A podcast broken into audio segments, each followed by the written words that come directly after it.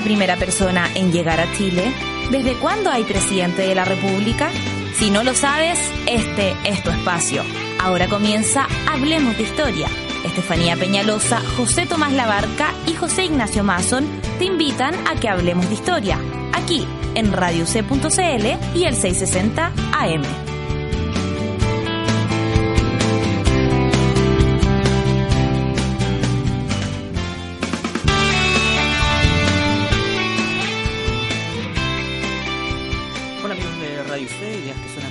Otro lunes juntos a las 9 de la mañana, a las 14 también a las 23, para hablar de historia en Hablemos de Historia junto a Stephanie Piñalosa. ¿Qué tal? ¿Cómo te va? Muy bien, gracias. José Tomás Labarca. ¿Cómo están? Y otro lunes para un nuevo tema, en este caso escrituras, libros, historia de la escritura, pongamos el título que queramos, ya se entiende de qué queremos hablar en el día de hoy.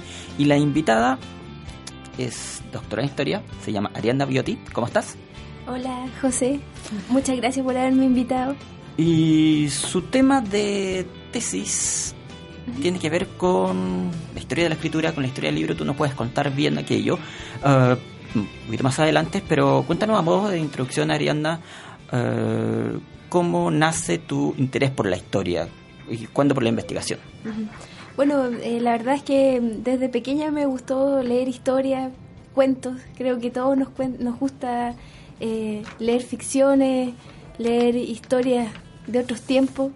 Eh, yo nací en un, en un periodo particularmente complejo como en nuestra historia nacional y da las circunstancias me gustaba imaginar otros mundos.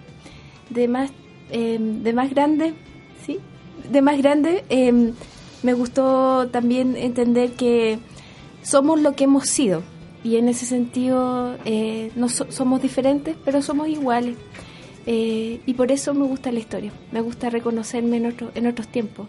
Y darse cuenta que la gente somos iguales, pero somos distintos. Y también hay, eh, compartimos alegría, sentimientos y también sufrimiento en común.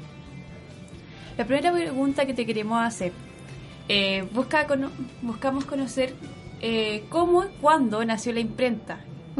Y también qué cambios produjo esta en relación a cómo se transmitía el conocimiento con anterioridad a esto, a este gran descubrimiento. Sí. Bueno, hay que señalar que mm, la imprenta es un método eh, mecánico a través del cual se reproducen textos e imágenes sobre papel o materiales similares y que eh, si bien eh, plantea un cambio en la cultura a partir del siglo XV, con el descubrimiento de Gutenberg eh, en el año 1450. Eh, desde muy desde, desde anteriormente también se imprimían. Por ejemplo, los romanos y los chinos también imprimían. Eh, los chinos lo hacían a través de la silografía, que son planchas de madera a través de las cuales se podía imprimir. Y también los romanos también imprimían. Sin embargo, lo que marca un poco la transformación es la composición de tipo, que son moldes de madera que, eh, que tienen las letras del alfabeto que posteriormente se rellenan con plomo y que eh, son los primeros eh, moldes a través de los cuales se que puestos dentro de una plancha de impresión permitían la generación de estos primeros impresos. Gutenberg la hace en ese sentido, él tiene, él es, él es un herrero, hijo de herrero además, y eh, concibe esto en una plancha que eh, era una vieja eh, prensa de vino, era una caja de vino que él amoldó para poner los tipos. Y estos tipos permitieron hacer de la impresión un proceso mucho más rápido y efectivo. Se demoraba mucho menos en constituirse un libro así que en comparación como lo hacían los monjes medievales que eh, escribían se podían demorar muchos años en imprimir. De todos modos, esto es un proceso muy lento. El primer, primer libro que eh, compone Gutenberg demora cuatro años en hacer, que es la, la Biblia de 42 líneas. Y no genera una revolución inmediatamente, sino progresivamente, a través de un proceso lento, la imprenta permite eh, que los escritos que tenían una una presencia anterior en el mundo europeo aparezcan en la sociedad y cobren un poder político y cultural asociado a la, a la formación de estados modernos. De tal manera que la imprenta es un factor que permite una revolución, pero no una revolución en sí misma. En este sentido eh, surge inmediatamente la pregunta, ¿cuáles son eh, los primeros libros publicados en el mundo? Así como también eh, cuáles son sus autores y temáticas. Estoy pensando quizás uno conoce más los niveles políticos, pero eso ya es un siglo XVIII de entrada, o, digamos la, teoría de Danton y, Chartier, digamos, pero al comienzo, ¿qué es lo que se publicaba? Sí. Bueno, como te contaba, la el primer libro que, se, que Gutenberg compone es la Biblia de 42 líneas, que bueno, lo sabemos, una recopilación de textos eh, separados que alcanzan un, una condición sacra en el siglo IV. en relación con la autoría, ahí tenemos todo un tema porque eh, la civilización cristiana eh, concibe que el, primer, que el autor de la Biblia es Dios. Y todos los autores, o sea, el primer autor de todo en, en, la civilización cristiana medieval es Dios. Por lo tanto, hablar de autor es una función compleja. Lo primero que se imprime en realidad son eh, hojas, calendarios, bulas y los libros que se denominan incunables. Incunable viene de cuna y quiere decir, eh, hace referencia a los libros que se hallaban en la cuna y que se produjeron hasta, se compusieron hasta 1501. En ese momento la, tipo, la industria tipográfica no se había eh, especializado. Podemos imaginar un impresor que es como del circo de chamorro, digamos, hace las tipos, manipula la prensa, funde, fabrica el papel, eh, es artesano, artista, erudito, calígrafo. Y de a poco se va estructurando alrededor de él todo un arte también de la imprenta. Y tenemos nuestros los primeros libros que, mm, que, circulan, por lo menos en español, el arte, la gramática de la lengua castellana de Antonio de Nebrija, la Celestina de Fernando de Rojas, son algunos de los textos, primeros libros que se, que se hacen. Y dentro de los talleres tipográficos que podemos como destacar, además del de Gutenberg, eh, la tipografía de Aldo Manuzio en Italia del siglo XVI también marca toda una manera de de hacer con arte los libros, que rescata mucho también de los talleres tipográficos y toda la caligrafía de, ese tiempo. Um, en Chile antes de la imprenta y en concreto durante la colonia existía la figura del pregonero. Explícanos un poquito en qué consistía esta figura y por qué es importante situarla dentro de la historia de la escritura y el libro en Chile. Bueno, eh, en España y en sus colonias existía efectivamente la figura del pregonero que es un oficial público que a través de la voz, de la voz alta, daba difusión a los pregones. Un pregón es un acto de promulgación de un asunto de interés público. Puede ser para celebrar, puede contar incluso con música. Esto continúa existiendo y fue una práctica hasta que los bandos impresos eh, cobraran eh, la utilidad que desplaza un poco al pregonero. Son eh, eh, acuerdos de, urgentes un poco que interesan a todo el vecindario. Son, pueden ser eh, para difundir tradiciones, fiestas, celebraciones. También en lo, en lo judicial el pregonero tiene una importancia porque, por ejemplo, cuando había un reo que se le castigaba, el pregonero iba, iba difundiendo las culpas, es decir, eh, diciendo que él va a cumplir un castigo en la plaza pública, que sus penas son tales, y el pregonero un poco cumple esta función de ser el primer constructor de una opinión pública, un antecedente directo al, periodismo, digamos, mm. posterior. Y en el caso chileno, ¿desde cuándo tenemos impresión y circulación de libros y más como acotado, cuáles fueron los primeros autores que disfrutaron de esta circulación de libros? Bueno, eh, hay que decir que los libros y, lo escrito llega al, al mundo, mm, al, a, a, nuestro país, digamos, desde que se funda, desde que se funda el país. Son los primeros libros brecerros los que constituyen los que se escriben acá, con el objeto de fundar el país un poco. Ahora, los impresos, eh, tenemos una historia posterior, tal vez sea Chile uno de los países más que más, em, que más se retrasa entre, en tener imprenta. En el siglo XVIII tenemos los dominicos que eh, al parecer habrían impreso algunos manuales para alfabetizar. Según José Toribio, Medina, em, en ese mismo siglo también se habrían impreso algunos naipes, algunos pequeños impresos universitarios, pero no tenemos constatación de un libro impreso hasta que eh, a comienzos del siglo XX, en 1901, Ramón Laval descubre el modo de ganar el jubileo santo, que es un texto de ocho páginas muy breve que data de 1776. Ese podríamos considerar el primer libro, pequeño libro que se imprimió en Chile y es un texto eh, a través del cual em, se difunden cuáles son los medios de oración y el cumplimiento de ciertos requisitos para ganar un poco em, el jubileo eh, santo, digamos.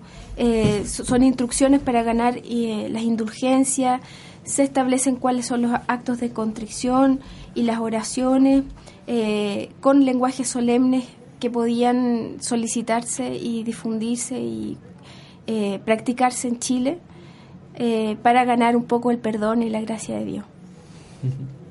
En ese sentido, uno podría decir que, la araucana es de alguna u otra manera el punto de partida de la cultura escrita en Chile. y por lo tanto, ¿qué nos puedes decir de, la obra, digamos?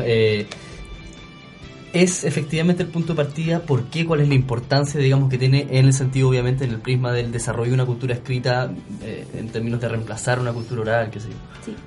Bueno, hay que decir que la, la Orcana eh, tiene como una historia bastante paradoxal. Eh, es un libro em, conquistador que fue autorizado por la corona un poco para extender la legitimidad del imperio. Aparece en tres partes. La primera, eh, la primera parte aparece en 1569, nueve años más tarde la segunda, y en 1589 Ercilla edita la tercera y final. Eh, este libro es el primer libro que se compone sobre Chile, eh, exclusivamente sobre Chile, en un contexto en el cual la imagen que se tiene sobre Chile es que constituía dentro del, imperio español una tierra de frontera, un cierto eh, limes, un cierto límite hacia lo desconocido. Eh, este texto un poco narra la experiencia del autor en los 17 meses que, transcurre acá y fue la manera en la cual, eh, a través de la cual Ercilla le cuenta un poco al rey Felipe II qué es lo que pasa y por qué acá no logran extender la, civilización cristiana dadas las guerras que hay con los indígenas. Ha sido, este libro ha tenido numerosos comentarios, son cientos de, de, escritores que, eruditos que han comentado la obra, eh, desde Voltaire hasta mm, el día de hoy, eh, y se ha concebido un poco eh, la importancia, se entiende que es un libro importante porque es el primer libro que concibe el espacio nacional como un todo, es decir, que además, al concebir el espacio nacional, crea todo un tipo discursivo que funda un paradigma de realidad chilena en dependencia y concordancia con la acción de la escritura sobre ella. Es decir, que otorga un modelo de escritura posterior que después va a tener repercusiones en la manera de escribir de los, de los tanto de los escritores como de la misma construcción de la historia que se hace a posterior. Ese es el valor un poco del araucano.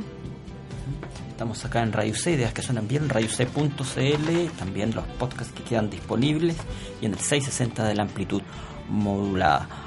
Um, avancemos un poquito durante el siglo XVII y hablemos en concreto de qué se publica en el país en esos años, quiénes publican. Uh, también podríamos hablar finalmente de quiénes leen, pero vamos primero a qué se publica y quién destacarías tú de esos años. Sí. Bueno, eh, aquí hay un tema que que debemos diferenciar. Eh, durante los siglos coloniales se escribió sobre Chile, pero se publicó poco. Es decir, eh, tenemos eh, un corpus de escritores coloniales que no fue construido hasta sino el siglo XIX, cuando el Estado de Chile contrata una empresa que lideran muchos historiadores, entre ellos José Toribio Medina, que hacen una labor muy interesante y muy de hormiga, digamos, en archivos españoles, en archivos peruanos para eh, determinar qué se había escrito sobre Chile. Entonces ellos, eh, a mediados del siglo XIX, publican el corpus que nosotros conocemos como literatura colonial. Eh, eso es un tema interesante porque durante el siglo XIX se crea efectivamente todo en nuestro periodo colonial. entonces lo que tenemos por descubrir es toda esta serie de escritores que narran la conquista ya sea desde Europa o desde Chile. Desde Europa eh, tenemos Pedro Mariño de Lovera, Diego de Santiesteban, Pedro de Oña, Luis Tribaldos de Toledo, Alonso de Ovalle, González de Nájera, entre otros, que están eh, escribiendo historias sobre Chile. Escriben desde Chile y con instrucción eh, o, resultado de una pedagogía nacional, Alonso de Góngora, Álvarez de Toledo, Jerónimo de Quiroga y, por ejemplo, Vicente Carvalho y Goyeneche en el siglo XVIII. Todos estos libros perpetúan una tradición intelectual eh, occidental, medieval, europea. Son textos que efectivamente son encargados por las autoridades con el, fin de conocer el estado de la guerra y conquista de Chile todos brindan un poco una noción de espacio, tiempo y geografía asociado a criterios europeos y cumplen una finalidad política. Son instrumentos asociados a la construcción de un sentido imperial español que a lo largo de su propio desarrollo historiográfico se va haciendo cada vez más claro. Eh, los textos son redactados por señores que componen la que, se, que componen en su mayoría parte la nobleza. Eh, los libros comparten en común la idea de que Chile es entendido como esa especie de lugar extremo, esta periferia hostil, simbólica, eh, habitada por indígenas de naturaleza discutible. Enemigos son difusos, indóciles, extraños, a veces atractivos, de naturaleza bien discutible. Y comparten la idea también estos autores de que el reino es una colonia dependiente y es una realidad eh, subordinaria a un, a un imaginario ajeno también a nosotros, eh, que se vincula con un orden político colonial eh, europeo. Eh, no siempre está en relación a lo que es la realidad. Por ejemplo, ellos pueden contar de que mm, acá habían indígenas con tres cabezas. Poco ellos despliegan en estos textos todo un imaginario medieval eh, que no necesariamente tiene como objeto eh, narrar la verdad. Se trata de poetas, militares, religiosos, en el fondo cortesanos, que quisieron dar cuenta a los señores sobre esta situación eh, política que se vivía acá. también tienen diferencia al momento de escribir. de a poco, progresivamente, en el siglo XVIII, se va contribuyendo todo un tipo de historiografía que va eh, asociando eh, la escritura de la historia a la verdad. Eh, esto no necesariamente era un objeto de los, de los primeros croni de nuestros primeros escritores. ellos tenían más bien por objeto narrar lo sucedido, lo sucedido en virtud a lo que dispone Dios. Los sucesos, por lo tanto, no son necesariamente humanos, sino que en ellos se desenvuelve todo el misterio de Dios en la tierra, todo el misterio de la, de la providencia en la tierra. Eh, ¿Por qué? Se entiende que ellos entienden que la divinidad escogió a los españoles para llevar a cabo la conquista. De ahí toda la preocupación, sobre todo los autores del siglo XVI, por destacar los momentos en donde la, divinidad interviene.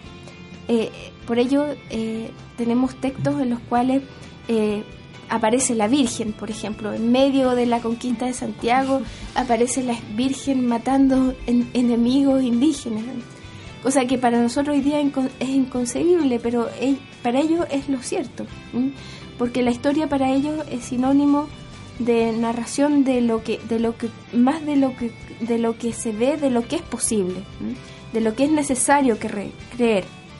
Eh, el historiador en ese sentido eh, genera una fe también, porque su labor es transformar los hechos en narración.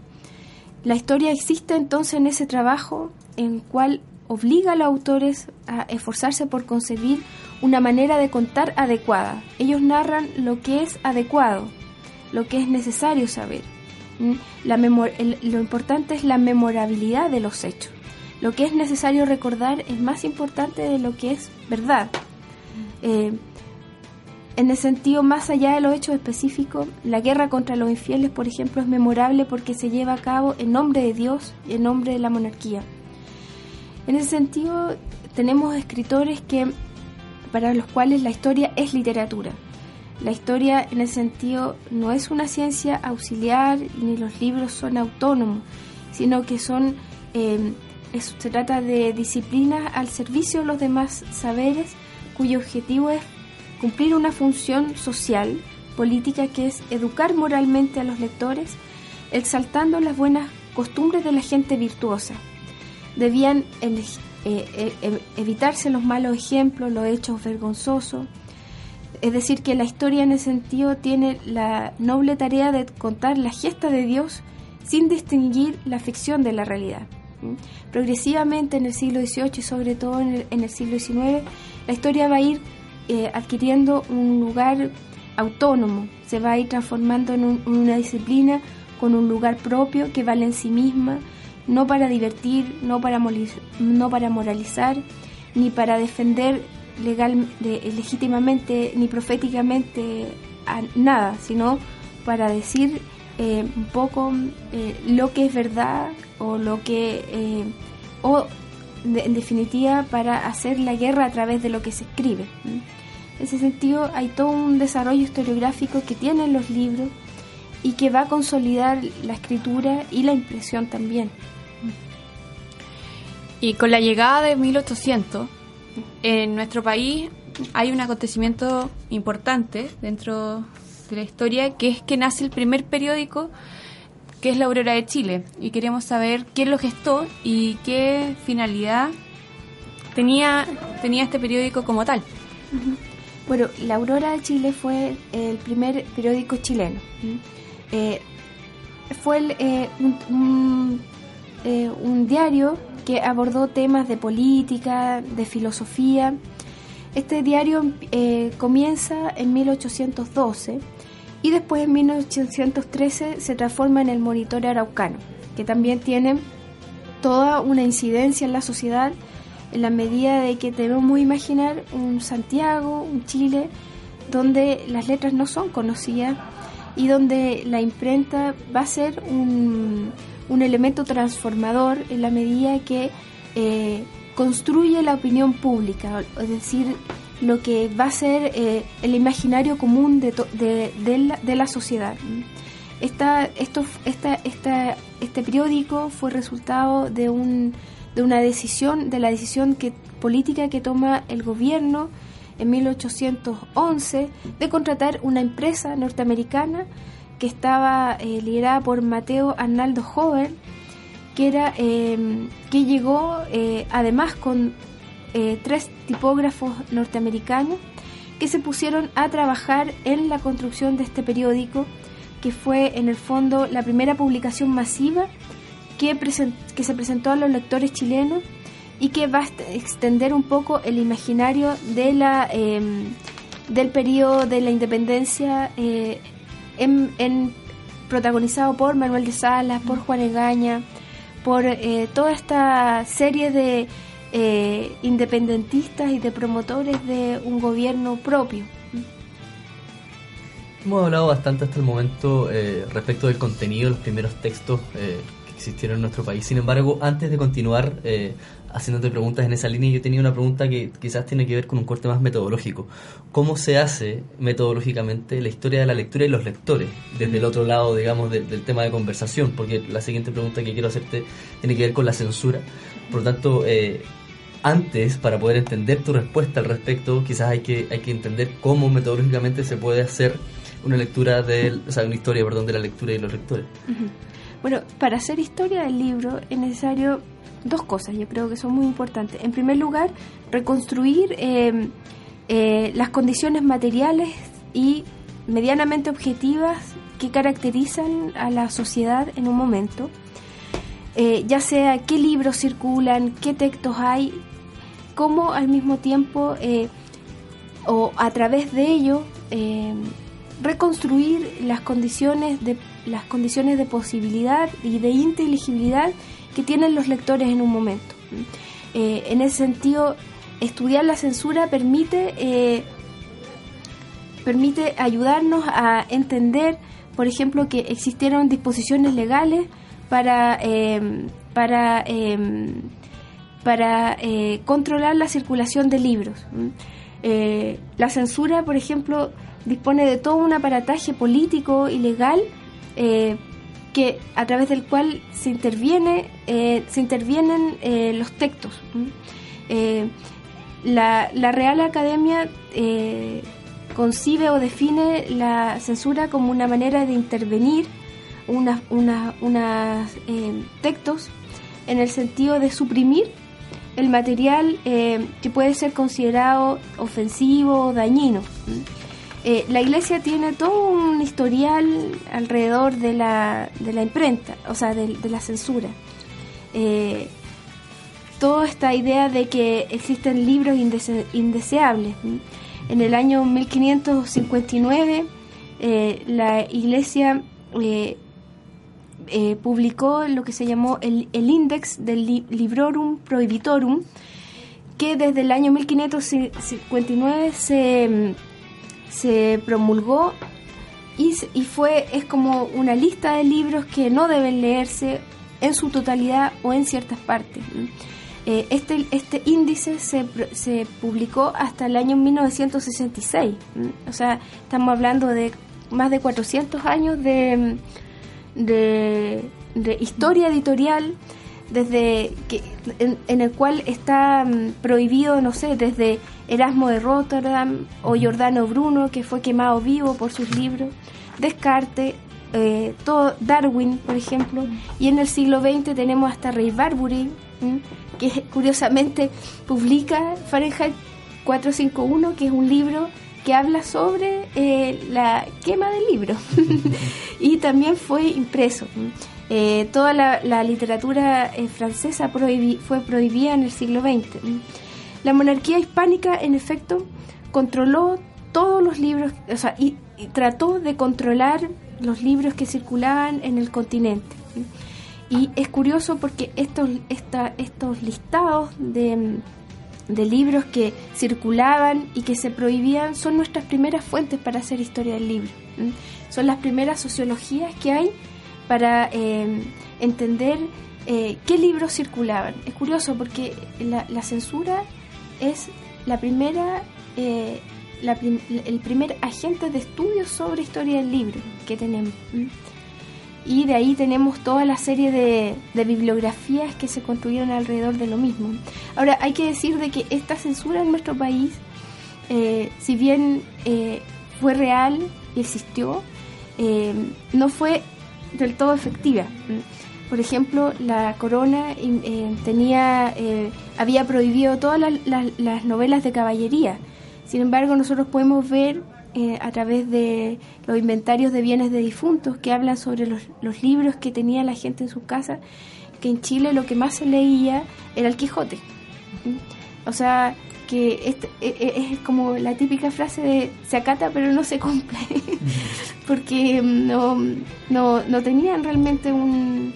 O sea, no se, no, se, no se podía controlar lo que efectivamente circulaba. O sea, la censura ahí tiene como todo un toda una razón eh, toda una razón práctica que se que se concibe pero no necesariamente se materializa en el siglo XIX también la Iglesia tuvo en un principio la facultad de censurar la, la impresión ya definitivamente y así tenemos todos archivos por ejemplo del arzobispado que eh, establecen qué libros se censuran o no. Francisco Bilbao por ejemplo el, su libro La sociabilidad chilena fue prohibido y fue quemado en la plaza pública con pregones también para eh, decir que ese libro no se debía leer y eso tal vez favorece el, o, favoreció en cierta medida el interés que se tiene por lo mismo.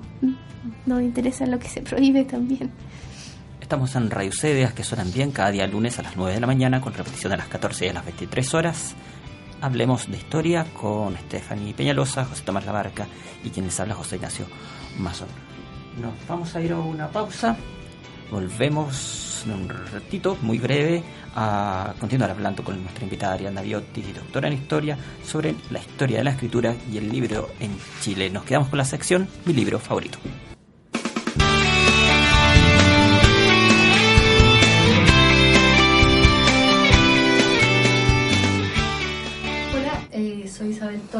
Historiadora de la Universidad de Chile, directora del Departamento de Historia. Y me han pedido que les recomiende un libro. Más que un libro, les quiero recomendar un tema que a mí me sorprendió muchísimo.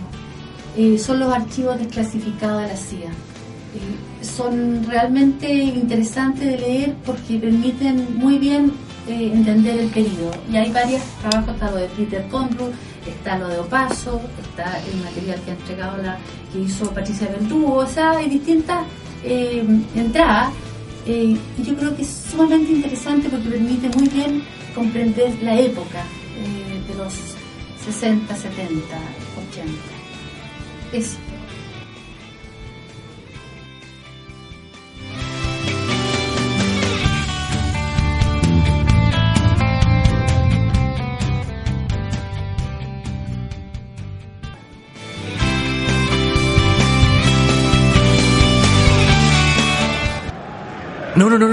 Tranquilo, tranquilo, sin, no, no te van a pegar. Somos cinco y es un tiro libre nomás. Un tiro libre nomás. ¿Cuáles son las probabilidades de que te pegue justo en... Mami. Porque hay cosas que es mejor escuchar que hacer. Jugo de pelotas, lo mejor del deporte, sin lo peor del deporte. Lunes, miércoles y jueves a las 7 de la tarde Radio C.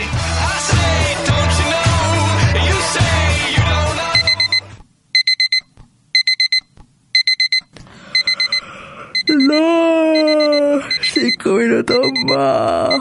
Siento como si hubiera acostado recién. No hay forma de que fueran cinco horas. ¿Y si lo apago nomás?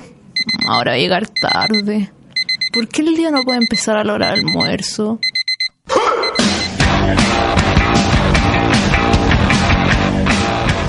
La mañana no tiene que ser espantosa. Escucha Módulo 2 todos los días a las 10 horas. Entrevistas, cultura, conversación y lisa y llana buena onda. Solo aquí en Radio C.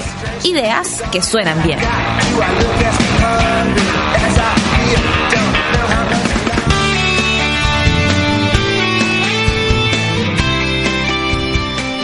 Bienvenidos nuevamente a Radio C, ideas que suenan bien, hablemos de historia, un nuevo capítulo, escritura libros en Chile.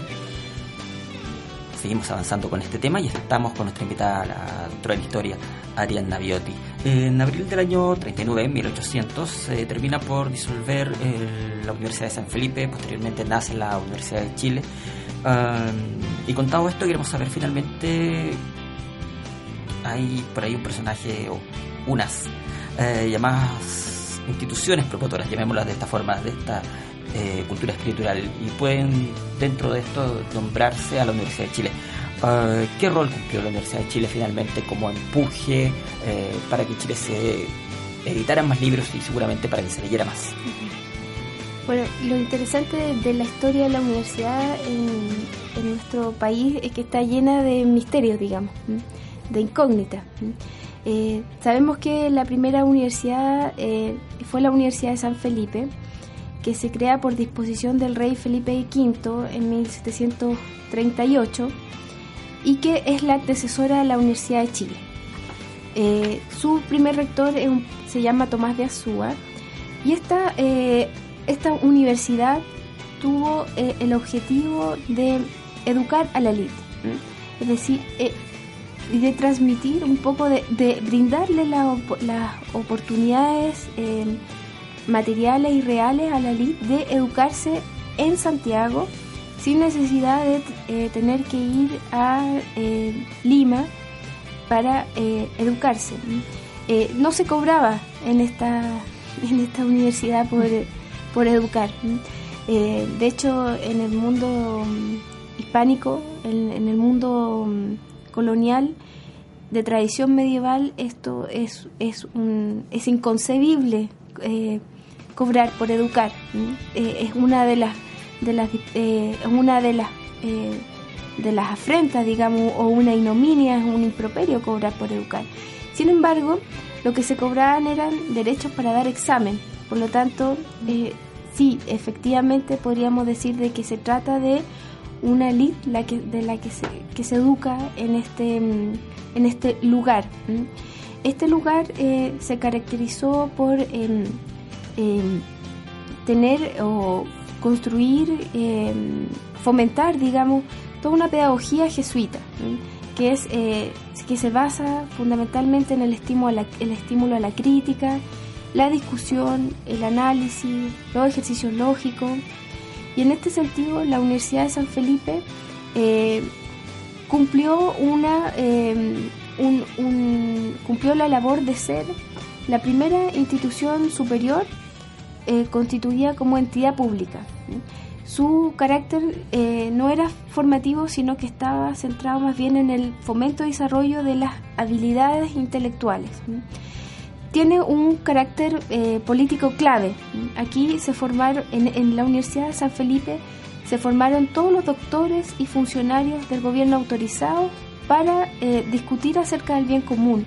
Son los patriotas del siglo XIX eh, quienes se educan en este lugar y son, eh, en definitiva, los grandes gestores del proceso político de, nacional que se desarrolla en Chile a partir de 1810. ¿m?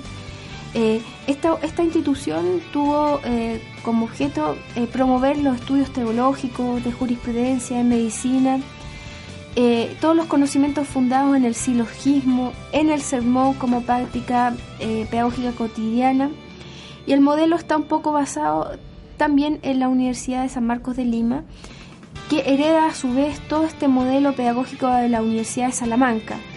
O sea, hay decir que la, Universidad de San Felipe em, concretiza o hace tangible toda una tradición universitaria de origen europeo eh, que eh, se hace presente. Es- es- aquí no había una organización metódica de las cátedras, no había un, necesariamente eh, un plan de estudio eh, muy rígido. Debemos como más bien imaginar esta universidad como un lugar donde colaboraban en una misma comunidad de intereses, podríamos decir, eh, y de manera muy estrecha maestros y estudiantes. Todas las prácticas dentro de esta universidad estaban al alero de la monarquía y sus actos se verificaban en la catedral donde se premiaba y dis- distinguía a toda esta juventud estudiosa. Aquí se eh, valoraba el estudio de la retórica, el sermón, la estolástica y el silogismo. Eh, la influencia un poco de esta universidad en la vida colonial, mm, eh, si queremos imaginarla, no puede medirse por el número de estudiantes, sino porque efectivamente son una minoría, sino en relación con la población total que había en el reino. ¿m? Eh, su proyección no se hace inmediatamente hacia las masas populares de nuestro país, sino a través de los eclesiásticos que salen de estas aulas y se dedican al ministerio de la fe educados en esta, en esta universidad, que a su vez también promueve la movilidad so- social eh, en ciertos aspectos. ¿m? Eh, sin embargo, eh, el prestigio de esta universidad es educar a una élite que no tiene manchas de linaje. Eh, es decir, había que comprobarse, por ejemplo, la limpieza de sangre. ¿Qué significa eso? Que no había que tener eh, antecedentes eh, mestizos, digamos, o de indígenas, de esclavos, porque eso significaba que había como una especie de impureza. Disculpa, bajo esa lógica, solamente la elite podía entrar, porque que, claro, la elite podía entrar a la, a la universidad. Sí. Si había gente, digamos, así, dotada intelectualmente en otros estratos, en otros segmentos, estaba vedado, necesariamente. Lo que pasa es que lo que se, lo que se, lo que se, lo que se vetaba un poco es- son las manchas de linaje, ¿m? Eh, porque estamos hablando de una sociedad que no es de clases, sino de castas. Es decir, aquí lo que lo que importaba era más que nada de dónde provenía uno, si, no- si los padres eran indígenas, si eran españoles, si había una raza blanca o, o si la sangre estaba más bien mezclada.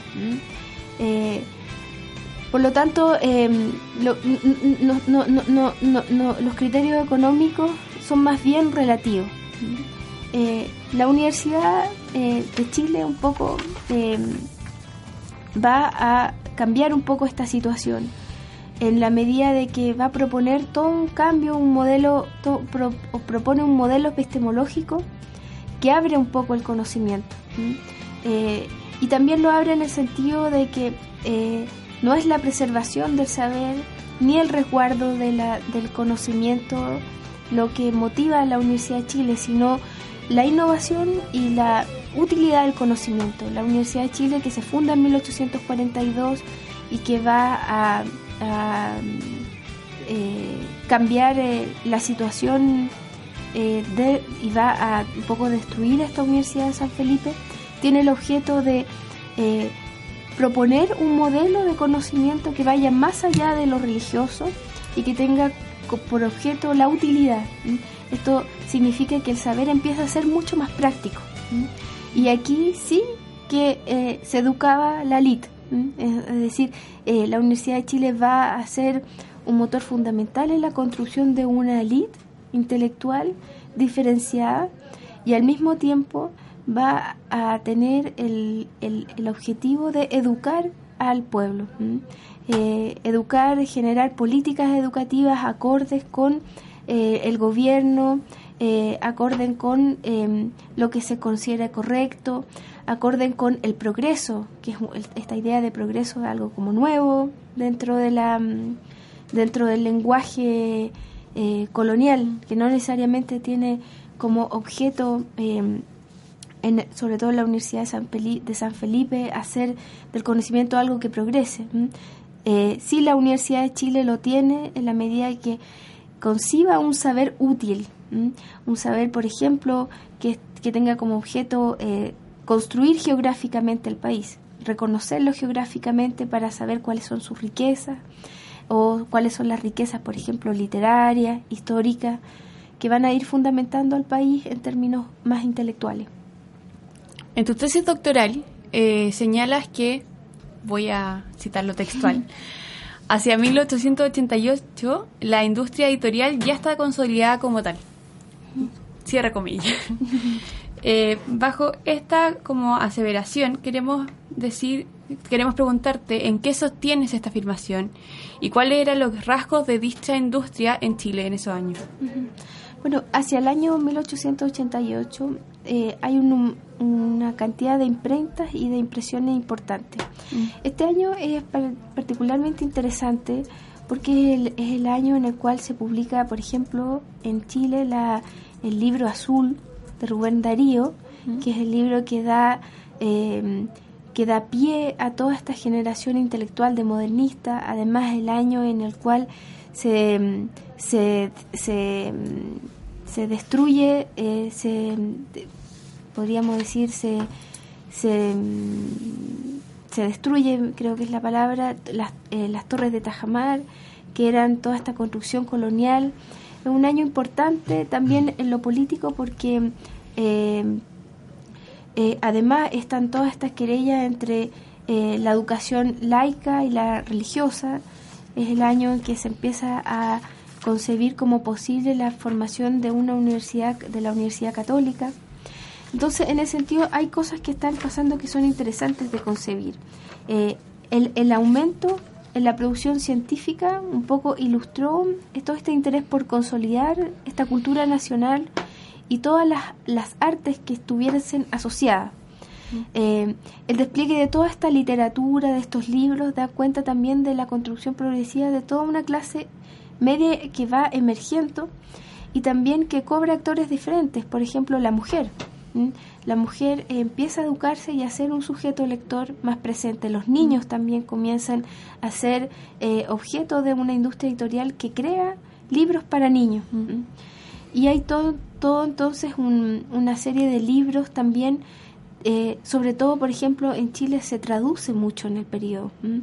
Se traduce del francés, del alemán, y así podemos dar prueba de, de peticiones constantes por adquirir, traducciones de obras recientemente publicadas en Europa ligadas fundamentalmente a la docencia.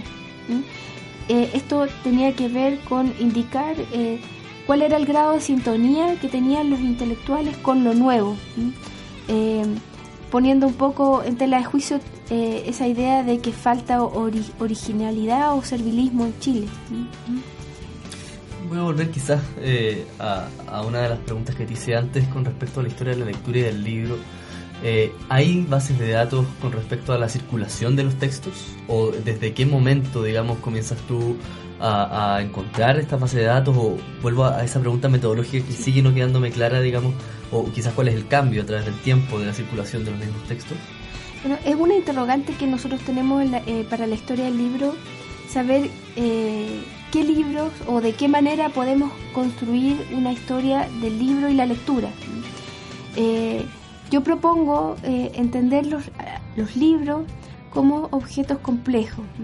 Eso quiere decir que son objetos materiales, pero que tienen una significación que puede ir más allá de su materialidad. No existen eh, bases de datos eh, para hablar en su totalidad de lo que circulaba. Siempre eh, la, construcción de la historia depende de qué fuentes ocupamos, tal como tú decías. Y en ese sentido pueden haber diferentes fuentes para hacer la historia. Yo trabajé fundamentalmente con fuentes del archivo, que son estos, como les contaba anteriormente, estas fuentes inventarios de bienes de difuntos, que son estos textos eh, que tras la muerte de un, famili- de un familiar, eh, generalmente la viuda va y pide que se haga eh, manifestación de los hechos que habían, de los libros, de los objetos que habían en una casa. Y en ese sentido, esta fuente nos permite ver qué libros habían y circulaban eh, con un sesgo, que no es, no es un sesgo, sino la mediación del escribano o del notario para decir qué libros habían. La pedagogía también eh, nos da, o los textos, por ejemplo, de los textos de que el Estado dispone para educar también nos dan otro corpus de libros también que pueden eh, que pueden ser eh, atingentes para saber qué libros habían. Ahora, siempre hay, que ver que las relaciones están también más allá de lo que la institucionalidad define. Es decir, por ejemplo, si bien el escribano o el notario puede decir lo que hay, también eh, en Chile hay relaciones de otro tipo que se pueden dar con el libro. Por ejemplo, eh, lo que el inventario no muestra, por ejemplo, son los préstamos de libros. En la circulación de libros no permitida también, que también está diciéndonos que y hay que encontrar las maneras creativas para investigar qué otros libros hay y qué relaciones se podían tejer alrededor de estos libros, cuáles son las características que tiene la recepción y la comprensión del fenómeno escrito e impreso. Y en ese sentido, eh, ¿en qué años se inauguran? Y por cierto, que RAN han cumplido dos instituciones importantísimas para el tema que estamos conversando, como lo son el Archivo Nacional y la Biblioteca Nacional. Bueno, eh, hablamos en ese caso de dos entidades que tienen como eh, objetivos diferentes. ¿m? Eh, la Biblioteca Nacional eh, la podemos entender como una de las primeras instituciones republicanas del país. Y como tal eh, entendemos que tiene todo un sello y un impulso eh, institucional que fue concebido con el objeto de eh, concebir intelectualmente al país como algo independiente, como una entidad, esta comunidad imaginaria que existe más allá de eh, la relación con la colonia. ¿m? La Biblioteca Nacional se funda en 19 de agosto de 1813, no es la primera eh, biblioteca pública que, que, se, se concibe. ¿m? Los, los, los religiosos durante la colonia también tenían bibliotecas de carácter público. ¿m? La misma iglesia tuvo bibliotecas públicas. Sin embargo, eh, esta biblioteca podemos entenderla como eh, eh, una institución que tiene una finalidad política, que es la finalidad de eh, recoger libros y de eh, crear una institución que extienda un poco eh, la circulación de libros hacia el país, hacia la totalidad y al mismo tiempo cumpla con controlar la circulación de libros. Por eso es que en el año 1820 eh, la biblioteca eh, eh, se, adjudica el, dominio o la facultad de, controlar o de, tener, digamos, de tener conciencia de lo que se imprime en el país. Por eso es la, la reglamentación obliga, obligaba a los impresores a dejar y obliga hasta el día de hoy a las imprentas a dejar una copia de todo lo que se imprime en la Biblioteca Nacional. Eso significa tener un control de lo que se imprime. Ese fue el objeto de este depósito legal, a partir del cual también se, generaron estudios para entender la circulación de los libros en el, en el, en el periodo eh, republicano. El Archivo Nacional, por otra parte, es una institución pública más tardía, mucho más tardía. Eh, el Archivo Nacional se creó en el año legalmente en el año 1927 y su finalidad era reunir y conservar todos los archivos que los, distintos departamentos del Estado, todos los documentos manuscritos eh, que se pudieran eh, generar, tuvieran copia ahí. Eh, esta institución fue muy difícil, eh, y, lo que podemos rastrear es que fue muy difícil de, de, fundar, porque el, no, para, para los, los, políticos de esa época no era eh, necesariamente una prioridad construir un archivo nacional. tenemos algunos antecedentes en la ley creada por el gobierno en 1847, después una ley creada en 1887 que dispone eh, la creación de archivos para el Poder Judicial.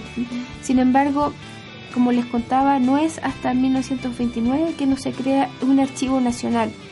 Y eso, eh, y hasta el día de hoy, es interesante notar que no existen disposiciones, nuevas disposiciones legales para eh, la materia del archivo. Y en ese sentido eh, yo pienso que, que eh, el gobierno tiene una deuda pendiente en materia de archivos, porque eh, necesitamos más, más, los archivos necesitan más apoyo, más espacio y necesitan también ser una prioridad en la medida de que son los espacios donde se resguardan las fuentes para construir la historia y para dejar historia, para dejar las fuentes a los próximos chilenos que van a necesitar también saber cómo nosotros afrontamos los problemas de hoy.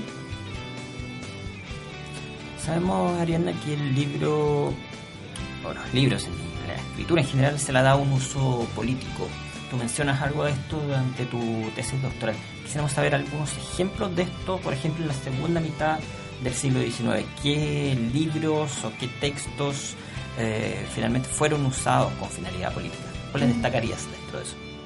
Bueno, eh, tenemos eh, tenemos eh, en Santiago una, la circulación de libros eh, y tenemos aquí hay, hay, un tema también interesante que la bibliografía religiosa característica del periodo colonial. Me refiero a la literatura española a las tradiciones culturales medievales al derecho español y a todas estas tradiciones que españolas que hacen una simbiosis de lo, de, lo oculto y lo popular en una relación que es difícil de diferenciar. Eh, esta bibliografía circula y circuló en Chile hasta 1850 en su mayoría. Desde 1850 en adelante tenemos recién un cambio en la bibliografía que nos permite dimensionar eh, la amplitud o el poder que tenían, por ejemplo, Voltaire o, las ideas ilustradas. Normalmente se cree que es a la inversa, es decir, que son, que son las ideas ilustradas las que gestan la, revolución independentista. Sin embargo, yo me permitiría decir que es al revés, es decir, que es la situación política, la situación social, la que construye una significación importante para los libros que eh, normalmente se entienden como eh, fundamentales a la hora de concebir políticamente el país. En ese sentido, paralelamente a la circulación de textos como promotores de la independencia, ya sea la literatura francesa o la literatura inglesa, eh, característica de esa época, es necesario señalar que desde 1842 en adelante, con la constitución de la Universidad de Chile, se crea toda una, eh, una élite intelectual que, que, efectivamente va a publicar libros de literatura nacional a partir de los cuales eh, se determina y se sostiene que existe una literatura propia. En ese sentido, los libros sí cumplen un rol político. Y desde ahí, por ejemplo, tenemos a Andrés Bello, eh, que, eh, que, que, hace publicar a, través de la Universidad de Chile y en la legitimidad que da la Universidad de Chile eh, historia, a historiadores como Claudio Gue, como Ignacio Domeico, que van a descubrir geográficamente el país y que van a concebir la producción de libros en función de eh, la construcción política de la nación. Eh, en ese sentido, eh, creo que la historiografía es un ejemplo concreto del uso político que se puede hacer del libro. por ejemplo, no podemos entender a, a, los historiadores del siglo XIX, por ejemplo a Barros Arana, sin saber que él, siendo fue rector del Instituto Nacional y como rector del Instituto Nacional escribió la historia de Chile. Eh, este, tenemos desde ese desde, desde mediados del siglo XIX en adelante toda una producción de textos pedagógicos que tienen como el objeto incidir en la sociedad. Esto aquí necesariamente a mí me hace pensar y, y un poco hacer un paralelo con lo que vivimos hoy día. Hoy día nosotros tenemos como intelectuales muy poca incidencia en lo social. Eh, nosotros no, no necesariamente eh, tenemos un, lugar en lo público. Es gracias a, ustedes por esto, por este programa que uno puede tener una amplitud mayor, pero no necesariamente eh, el gobierno dispone de políticas eh, que, que contemplen la opinión de los historiadores, de los antropólogos, eh, de los cientistas sociales. Eh, no así en el siglo XIX, donde la pedagogía tenía un lugar cardinal, un, lugar clave en la constitución de un sujeto lector, que fuera capaz de entender y hacerse cargo y apropiarse de, esta bibliografía que progresivamente va a ir circulando en el país cada vez más, digamos. Ariana, hemos visto la historia del libro, la escritura, varios tópicos durante esta hora. Lamentablemente se nos viene el tiempo encima y llegamos al, al final, así que te damos las gracias por haber venido el día de hoy. Gracias a ustedes por invitarme. Y habernos explicado lo que ha sido esta historia del libro. José Tomás, nos vemos la próxima semana. José Ignacio, un gusto como siempre. Stephanie, lo mismo. Nos vemos, nos vemos, nos escuchamos el otro lunes. Nos vemos y nos, escuchamos acá en Radio C, ideas que suenan bien, disponible por cierto el podcast para que lo puedan escuchar en el momento que estimen conveniente. Será hasta el próximo lunes.